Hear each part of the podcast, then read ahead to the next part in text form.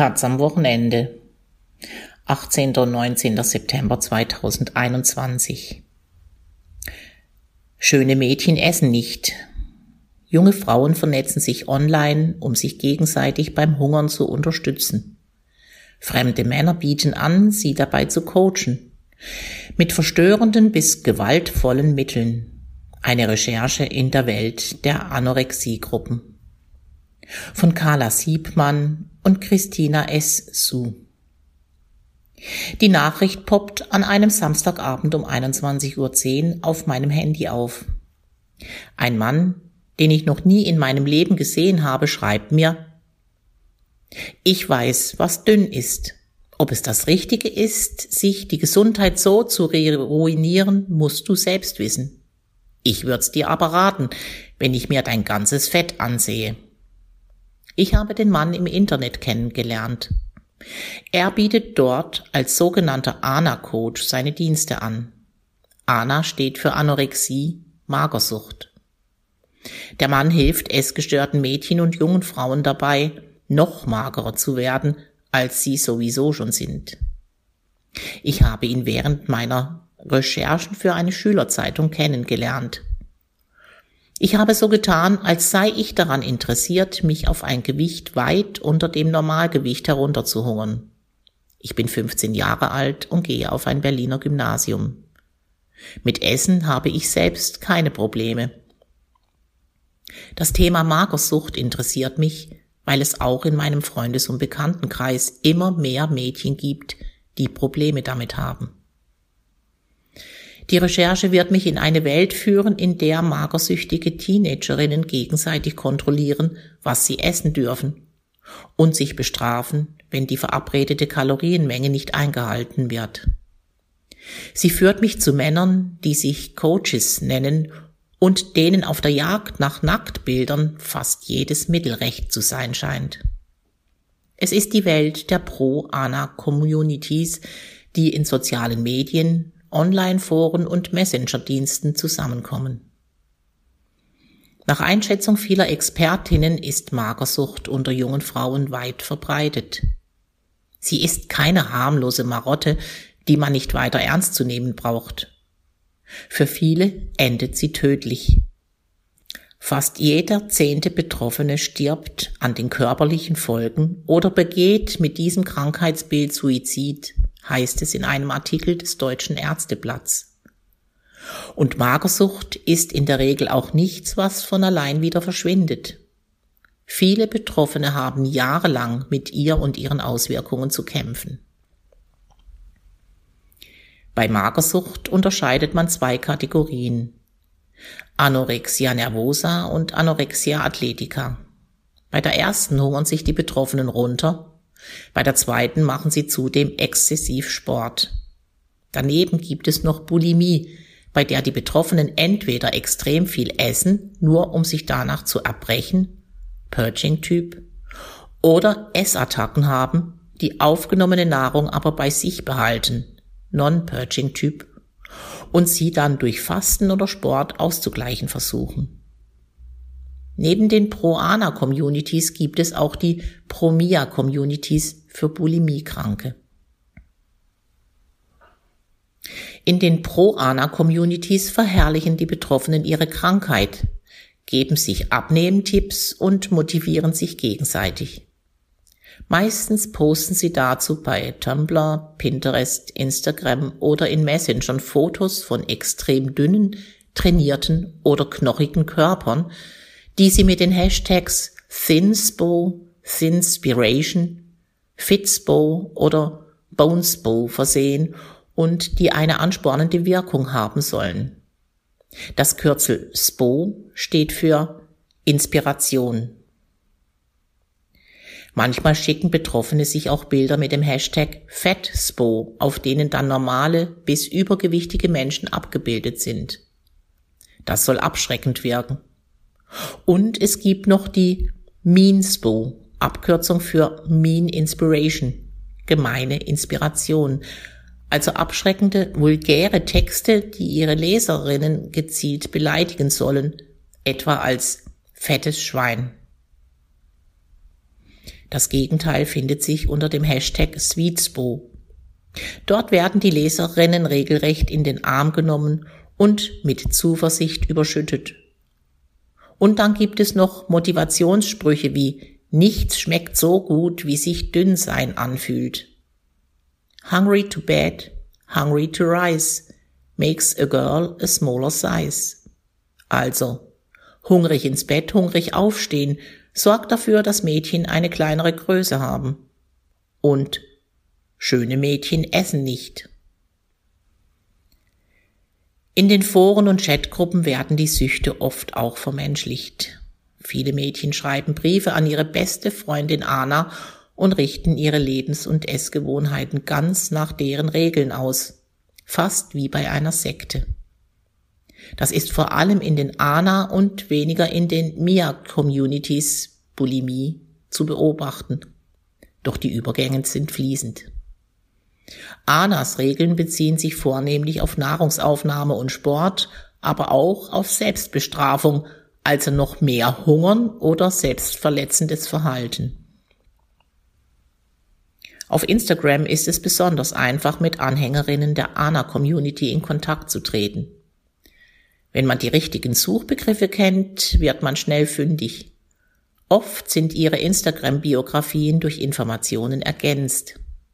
Das kann neben dem Nutzernamen die Größe, das Alter oder die Nationalität sein, aber auch ihr Startgewicht, ihr aktuelles Gewicht, ihr Zielgewicht, ihr Traumgewicht und ihr BMI, Body Mass Index. Die Mädchen und jungen Frauen geben ihrem Profil außerdem an, ob sie Mia, Bulimie oder Ana, Anorexie haben. Darüber hinaus findet man häufig den Zusatz Pro oder Not Pro, der zeigt, ob sie ihre Essstörung als etwas Positives sehen oder sich davon distanzieren. Unterscheiden tun sich die Konten der Pro-Anas und Not-Pro-Anas jedoch selten. Fast alle posten Gewichts- und Kalorientrecker, Inspirationsbilder und Bodychecks, also Bilder vom eigenen Körper, oftmals nackt, aber an den entsprechenden Stellen zensiert oder in Unterwäsche. Die Mädchen, mit denen ich im Laufe meiner Recherche in Kontakt trete, sind jung, meistens minderjährig, oft fühlen sie sich wertlos und vernachlässigt. Auf Instagram finde ich auf Anhieb Hunderte, die sich als Anna oder Mia beschreiben. Neben untergewichtigen Mädchen sehe ich auch junge Mütter und Studentinnen. Doch die Instagram-Auftritte sind nur ein kleiner Teil. Je weiter man sich in dieses Milieu hineinbewegt, desto abgründiger wird es. Schnell stoße ich auf die Möglichkeit, an geschlossenen Gruppenchats und privaten Coachings teilzunehmen. Zwar wurde der Zugang zu solchen Angeboten in den letzten Jahren erschwert, weil die entsprechenden Websites öfters gemeldet und von Google gesperrt oder gelöscht werden, dennoch dauert es nur wenige Minuten, bis ich fündig werde. Viele der Anzeigen sind erst wenige Tage, teils Stunden alt. Über die dort vermerkten E-Mail-Adressen, Telefonnummern und Profilnamen soll man Gleichgesinnte erreichen können. Über einen WhatsApp-Einladungslink gelange ich in eine Gruppe, die sich Vorgruppe nennt. In der Beschreibung stehen genaue Anweisungen. Stellt euch mit Namen CW, GW und UGW und Hobbys vor. Die Abkürzungen stehen für das aktuelle Gewicht, das Zielgewicht und das Traumgewicht, das dann nochmal unter dem Zielgewicht liegt. Ich sende eine Nachricht mit fiktiven Daten in den Chat. Einen Tag später schreibt mir die Gruppenleiterin, die sich als Lilly vorstellt, es seien noch Plätze frei, sie würden mich gerne aufnehmen. Am Nachmittag werde ich zu einer WhatsApp-Gruppe mit sechs weiteren, ausschließlich weiblichen Mitgliedern hinzugefügt und freundlich begrüßt. Ich frage die anderen im Chat, wie lange sie schon pro, also Anorexie bejahend sind. Lili antwortet, ich würde nicht sagen, dass ich pro bin. Ich habe mich eher damit abgefunden. In der Beschreibung stehen die Regeln. Drei Tage Probezeit nach Gruppeneintritt. Strafpunkte und Verlassen müssen der Gruppe bei Nicht-Einhalten der Regeln. Außerdem muss jeden Freitag ein Foto von der Waage geschickt und der BMI für das Ranking der Gruppenmitglieder neu berechnet werden. Das Profilbild ist eine Tabelle, die anzeigt, wie viele Kalorien man täglich zu sich nehmen sollte. Ich frage, ob man sich daran orientieren muss. Eine Teilnehmerin schreibt, an der auf dem Profilbild orientiert sich, glaube ich, inzwischen keiner mehr. Also ich versuche immer unter 600 Kilokalorien zu bleiben und wenn ich über meinem Limit bin, alles zu verbrennen. In ihren Tagesprotokollen geben die Mädchen meistens an, zwischen 0 und 1000 Kalorien zu essen. Sobald es mehr als 1000 Kalorien sind, schämen sie sich. Natürlich gibt es auch Tage, an denen es ziemlich scheiße läuft, gerade wenn man bulimisches Verhalten wieder extremer wird und es zu FAs, Fressattacken, kommt, in denen ich locker 3000 Kilokalorien esse. Daraufhin schreibt eine andere, es ist halt echt so schlimm, insbesondere das Feeling danach. Ich hatte eben auch einen krassen Binge und konnte danach nicht erbrechen, weil meine Speiseröhre so am Arsch ist. Deshalb gibt's morgen wahrscheinlich kein Update zu meinem Gewicht und weil ich mich nicht auf die Waage stellen will. Also das ganze Wochenende nicht. Als ich von den anderen wissen will, was ihr Traumgewicht ist, schreibt eine, ich will meine Knochen sehen und fühlen. Und bei mir geht es gar nicht mehr so wirklich ums Aussehen, sondern um Kontrolle und Nummern. Es gibt mir auch Halt und das Gefühl von Geborgenheit. Nach einigen Tagen beschließen Lilly und ihre Co-Gruppenleiterin, neue Regeln einzuführen. Von nun an gibt es einen zweiten Gruppenchat. In der Protokollgruppe sollen wir jeden Abend Auskunft darüber geben, was wir gegessen und getrunken haben, wie viele Kalorien wir verbrannt haben und wie wir uns damit fühlen. Anhand eines Punktesystems werden unsere Auskünfte bewertet. Minuspunkte gibt es bei Essattacken und Alkohol, Letzteres, weil Alkohol viele Kalorien hat und man schlechter Fett verbrennt. Warum tun diese Mädchen sich so etwas an? Um das Krankheitsbild besser zu verstehen, spreche ich mit einer Expertin über die psychischen Hintergründe von Essstörungen. Julia Leithäuser ist Psychotherapeutin und stellvertretende Vorsitzende der Deutschen Psychotherapeutenvereinigung Nordrhein. Sie sagt, es ist derzeit umstritten, welchen Einfluss die Vererbung genetischer Dispositionen auf die Entwicklung einer Essstörung hat. Man geht von sogenannten multifaktoriellen Ursachen aus. Mit anderen Worten, es gibt viele Faktoren, die eine Bulimie oder Anorexie auslösen können. Leithäuser sagt auch, eine Körperschemastörung ist eigentlich Bedingung, um mit Anorexie diagnostiziert zu werden. Anorektische Frauen sind ihr zufolge oft perfektionistisch und diszipliniert veranlagt. Sie litten trotz überdurchschnittlicher Leistungen an Minderwertigkeitskomplexen. Bulimikerinnen seien impulsiver, kommunikativer und hätten meist auch noch eine Gewichtsphobie. Beide Erkrankungen gingen häufig mit Stimmungsschwankungen einher. Laut der Psychologin sind bis zu einem Prozent aller Mädchen und Frauen in Deutschland von Anorexie und zwischen zwei und vier Prozent von Bulimie betroffen. Die Dunkelziffer sei Schätzungen zufolge jedoch höher. Die Datenlage zu Essstörungen bei männlichen Betroffenen ist eher schlecht. Die Pro-Ana-Communities sind laut der Psychologin auch deshalb gefährlich, weil der Austausch mit Gleichgesinnten ohne psychologische Betreuung die Krankheit zumindest aufrechterhalten kann. Leithäuser sieht hinter dem Austausch mit anderen Erkrankten vor allem den Wunsch nach Anerkennung und Bestätigung. Insbesondere in der Pandemiezeit seien da viele zu kurz gekommen.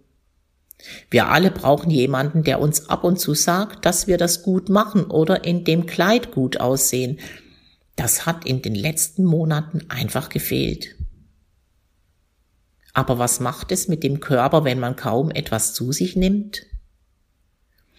Ich telefoniere mit der Ernährungsberaterin Manuela Marin. Sie sagt, so eine dauerhafte Unterernährung von jungen Menschen kann zu ganz vielem führen.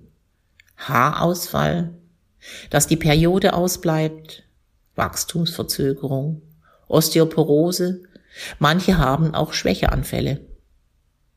Wenn Betroffene Essattacken haben, sei das aber eigentlich ein gutes Zeichen. Es zeige, dass der Körper sich gegen die Sucht wehrt. Im Gruppenchat behaupte ich, mit dem Gedanken zu spielen, mir einen ANA-Coach zu suchen und frage nach Erfahrungen. Nein, bitte nicht. Ganz schlimme Erfahrungen. Die meisten ANA-Coaches sind bloß irgendwelche ekligen, notgeilen Typen, die einem gar nicht mal helfen wollen, sondern im Laufe der Zeit bloß Bilder von einem verlangen. Nein, mach das nicht. Das sind alles nur Pedus kriege ich als Antwort. Ein 14-jähriges Mädchen, mit dem ich über Instagram in Kontakt bin, schreibt mir auf Englisch, das war eine der schlimmsten Erfahrungen meines Lebens. Sie sind schrecklich. Ich hatte zwei. Nach dem ersten dachte ich, ich hätte nur Pech gehabt. Aber der zweite war zuerst cool, dann wollte er Nacktfotos mit Gesicht und allem. Ich habe es nicht gesendet. Ich habe ihn blockiert. Besorg dir niemals einen. Für die Recherche will ich mich trotzdem darauf einlassen. Ich will mehr darüber erfahren, wie das abläuft. Nach einigen Klicks habe ich die Kontaktdaten von vier Coaches. Mit dreien von ihnen kommuniziere ich auf Englisch, mit einem auf Deutsch. Hey, ich habe deine Anzeige für Coaching gesehen. Gibt es das Angebot noch? schreibe ich einem über den Messenger Kick. Zwei Tage später, kurz nach 21 Uhr, erhalte ich eine Antwort. Stell dich gerne mal vor, schreibt er.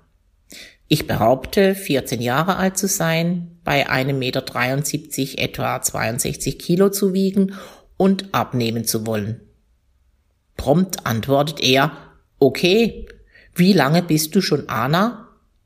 Hast du Coaching-Erfahrung? Was wäre dein Zielgewicht? Und fordert ein paar Bilder an, um mich einschätzen zu können.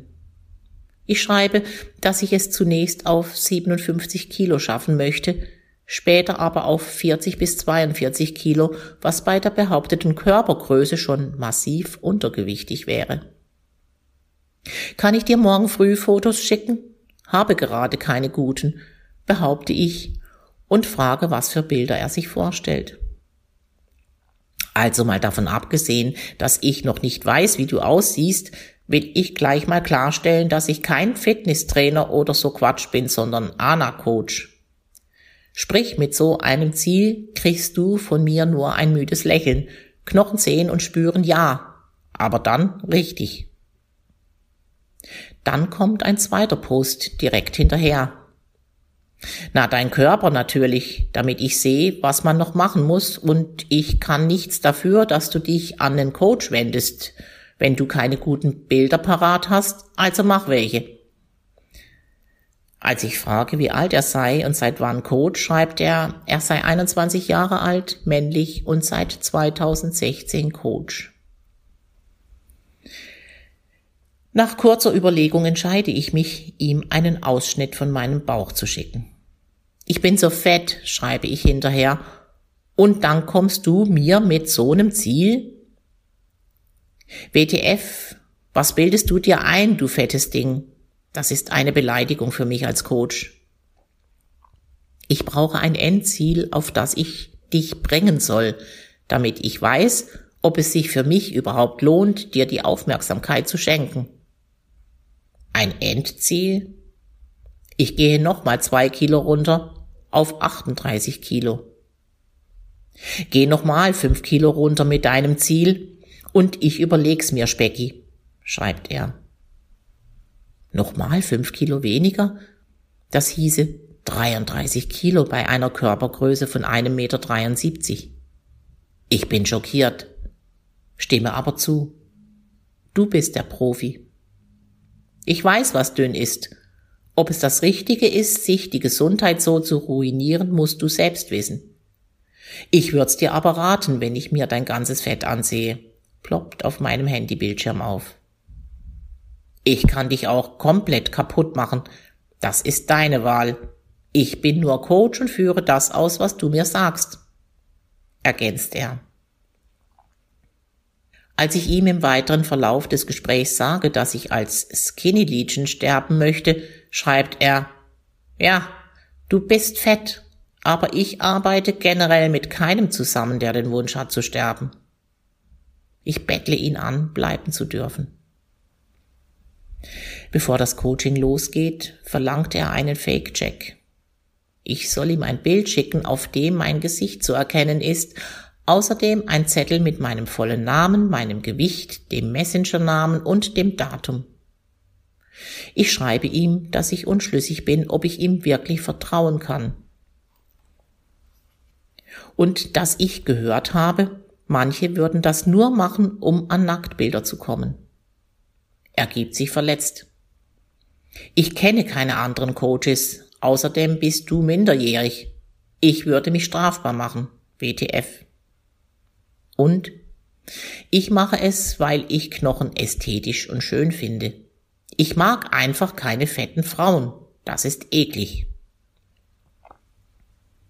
Als ich ihm das geforderte Foto nicht schicke, antwortet er, sorry, dann bin ich hier fertig. Wie gesagt, ich kriege täglich mehrere Anfragen. Und wie du mittlerweile mitgekriegt hast, bin ich noch ein richtiger Coach, von denen es kaum welche gibt. Also kann ich's mir aussuchen, wen ich nehme. Dann zur Not würde vorerst der Vorname gehen und ohne Gesicht. Auch wenn ich eigentlich schon jetzt verletzt bin, aber du brauchst Hilfe. Ich schicke das geforderte Bild.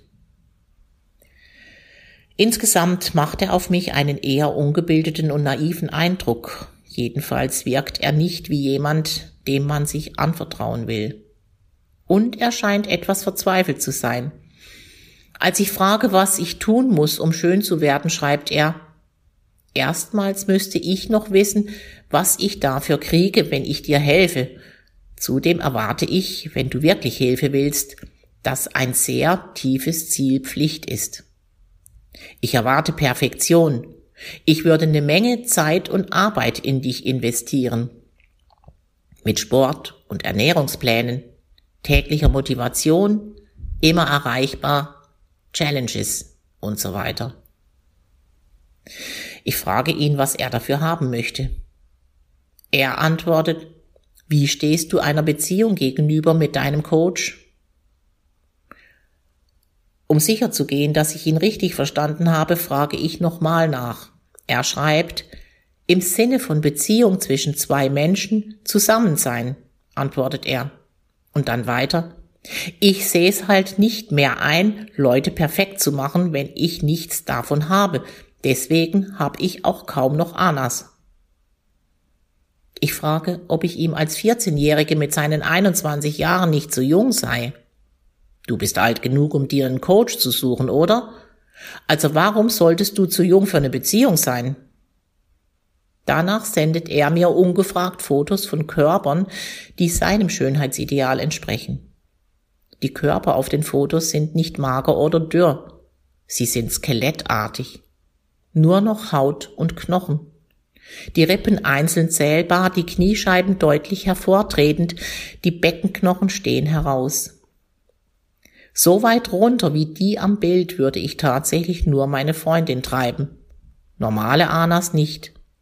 Ich will ja schließlich was Besonderes, schreibt er. Auf meine Frage, wieso eine Beziehung denn ablaufen könnte, antwortet er, man könne sich ja gegenseitig besuchen. Er fragt mich nochmal nach meinem Gewicht. 61,8 Kilo behaupte ich. Normalerweise nehme ich so fette Anas gar nicht auf, Eigentlich bis maximal 50 Kilo. Aber wenn du es ernst meinst mit Beziehung, dann drücke ich ein Auge zu, sobald du fettes Ding unter 60 Kilo bist, schreibt er. Als ich ihm antworte, dass ich es alleine nicht schaffen würde, die zwei Kilo abzunehmen, sag mal, ist dir das nicht peinlich? Zeig mir mal bitte deinen ganzen Körper, nicht nur deinen Bauch. Muss das echt noch einschätzen. Am besten in Unterwäsche. Und nein, ich bin kein Perverser. Muss halt gucken, was weg muss. Man hat ja nicht jeden Tag so was Fettes vor sich. Nach einigem Hin und Her schicke ich ihm Bilder aus dem Internet. Die sind ihm anscheinend nicht freizügig genug. Er beendet den Kontakt. Auch die anderen Coaches, mit denen ich in Kontakt stehe, fordern Bilder oder Videos in Unterwäsche, bevor sie mit dem Training beginnen wollten. Um sich für ein Coaching zu bewerben und mir zu zeigen, dass du verstehst, was ich von dir erwarte, besteht deine erste Aufgabe darin, mir ein Bodycheck-Video zu machen. Platziere dein Telefon zum Aufnehmen, zeige mir, wie du deine Kleidung ausziehst, außer deiner Unterwäsche, und drehe dich langsam. Danach werde ich über Kalorienlimit und Bewegung entscheiden, schreibt mir einer der Männer auf Englisch bei Kick. Er fügt hinzu, wir vereinbaren, dass du dich auf eine bestimmte Menge an Kalorien beschränkst und dass du ein Minimum an Sportübungen machst. Wenn du bei einem der Punkte versagst, werden Strafen verhängt. Dies kann eine Reduzierung der Kalorien sein, Mehr Videos, um deinen Körper zu beurteilen oder zu beschämen. To judge or shame. Zusätzliche Workouts, demütigende Aufgaben, alles, was dich fokussiert bleiben lässt. Ich werde dich führen und versuchen, dich zum Erfolg zu bringen. Ein anderer englischsprachiger Coach verlangt, stell dein Telefon irgendwo hin und zeichne dich auf. Zieh deine Hose aus und dein T-Shirt Zeig mir jedes Stück Fett. Und dann sag in die Kamera, dass du alles tun wirst, um schön auszusehen. Ich frage mich, was das für Männer sind, die eine vermeintlich 14-Jährige um Nacktfotos und eine sexuelle Beziehung bitten oder kontrollieren wollen. Dazu wende ich mich an die österreichische Initiative SaferInternet.at um mehr über diese Coaches zu erfahren. SaferInternet.at ist Teil eines europäischen Präventionsprogramms und schult Jugendliche, Eltern und Lehrende im Umgang mit dem Internet. Barbara Buchecker, Mitarbeiterin der Initiative, spricht mit mir über meine Erfahrungen mit den Männern. Dabei berichte ich auch von der Frage nach einer Beziehung. Das geht dann schon in die Richtung Cybergrooming, erklärt sie dass also Minderjährigen im Netz angeschrieben werden mit dem Ziel, sie sexuell zu belästigen oder zu missbrauchen. Es treten ständig Erwachsene im Netz mit Jugendlichen in Kontakt und die finden das toll, ja. Die denken dann, da ist jemand und der sagt mir, oh, du bist aber schön oder du bist aber toll und interessant. Die Jugendlichen wüssten oft, dass diese Personen viel zu alt für sie sind. Das mache es umso interessanter. Ich vermute, dass viele dieser Coaches einen Willen nach Macht über jemanden anderen haben.